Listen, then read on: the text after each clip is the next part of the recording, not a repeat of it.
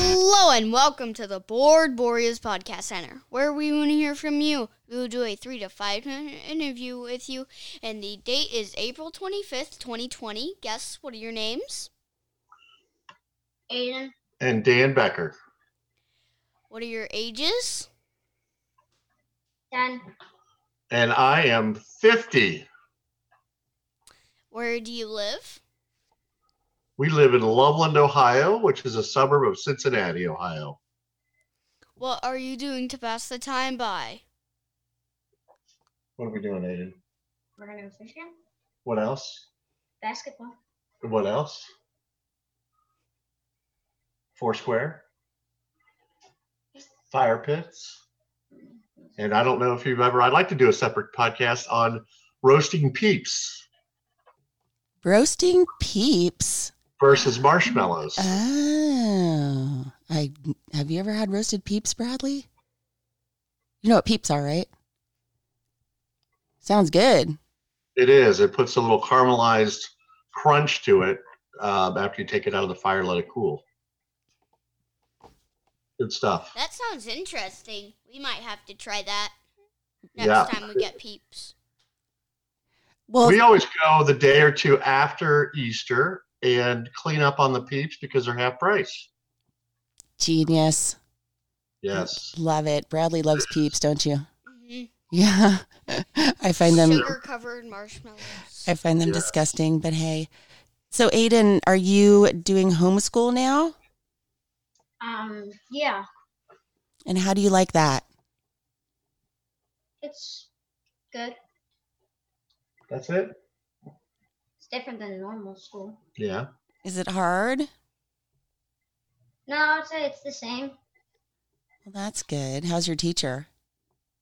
good, Is that mom or dad? dad, Oh, it's mom.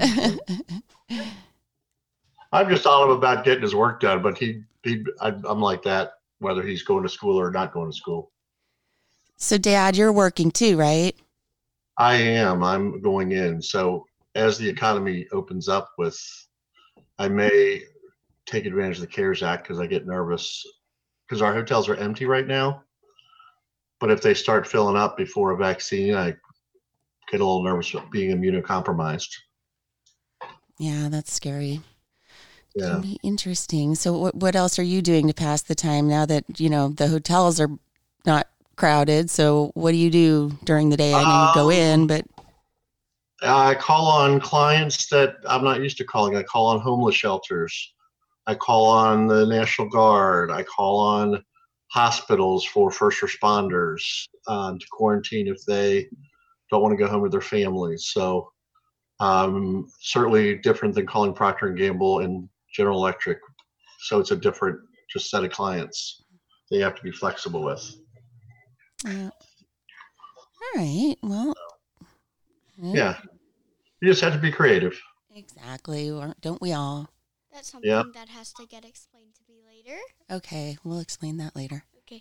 What what would- is the first thing you're going to do when this time passes? Well, when you're not being homeschooled. What are you schoolwork, Well, what do you no? What do you want to do? Like, we can't go to like Montgomery in now, or we can't go to eat, Um, eat where? skyline, Anyone wants to go Skyline. to Skyline. And I would like to go to Montgomery Inn. Would be my first restaurant I'd go back to. And we're we're here, and the pools are going to close. We're not open. Are you guys? Are your? I know you have your own pool, but do you all? Are the pools open in Florida?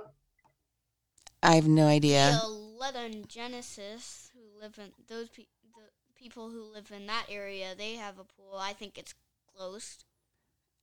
I, ju- Huh. I just I don't know. I know that I know that a lot of states the pools are, the public pools are closed. Yeah, th- that's a public pool, I think. Okay. Um so you're looking forward to going to swimming and going out to eat. We eat Skyline. We've been eating Skyline anyways cuz we have to get it frozen down here. But yes, it's nice to go into Skyline. You could order packets and just get a uh, pound of ground beef and make it at home. Oh yeah, we have those too. The family sends us packets all the time. So we've got we're all stocked up on Skyline, but yes, it's nice to still go in there and get it. and eat there. Okay, next question. What is your favorite joke? Aiden? Um, I Okay. made one up today. Okay. Oh, let's yeah. hear it. Knock knock. Who's there? Paint. Paint. Paint who? Paint, you gonna keep the door open for me? Oh, that's cute. Aiden Becker at his finest. that was very cute. Thank you. Okay, last question. Uh, how much toilet paper can you send us? we have about uh, eight rolls in the back. We could probably send you four. Wow, that's awfully generous of you. Thank you. Don't you have a bunch at the hotel, Dan? Yeah, I was thinking about uh, taking a picture of the cases that come in and sell them on eBay. we'll talk about that offline. You might have a buyer right now. Thank you for joining the Board Boreos interview.